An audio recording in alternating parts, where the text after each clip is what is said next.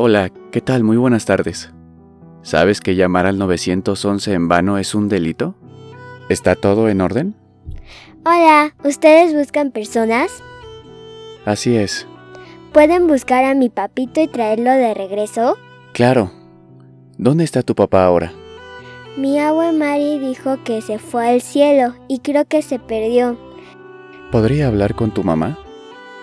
No tengo mamá, solo a mi abue Mari, pero ella está ocupada.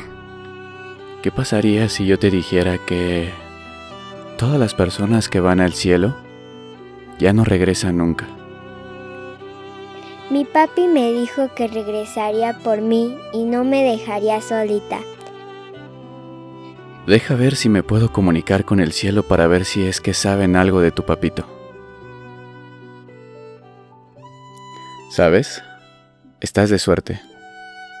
Ya me pude comunicar con tu papito. ¿Ya va a venir por mí y me va a llevar con él? Lo que pasa es que él acaba de decirme que en el cielo hay muchos niños que no tienen padres y que están muy tristes y necesitan de su ayuda.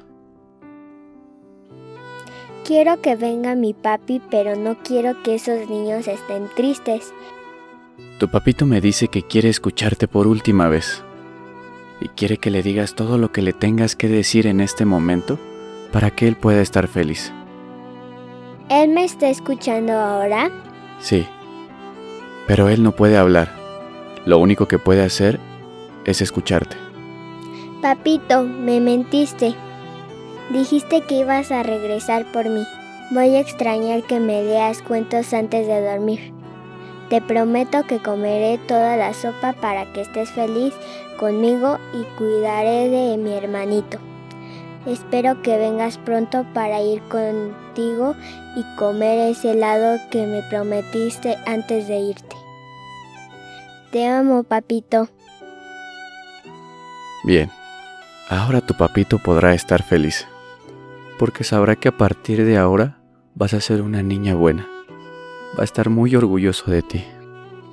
Ahora sé que mi papito está en un lugar ayudando a otra niña como yo.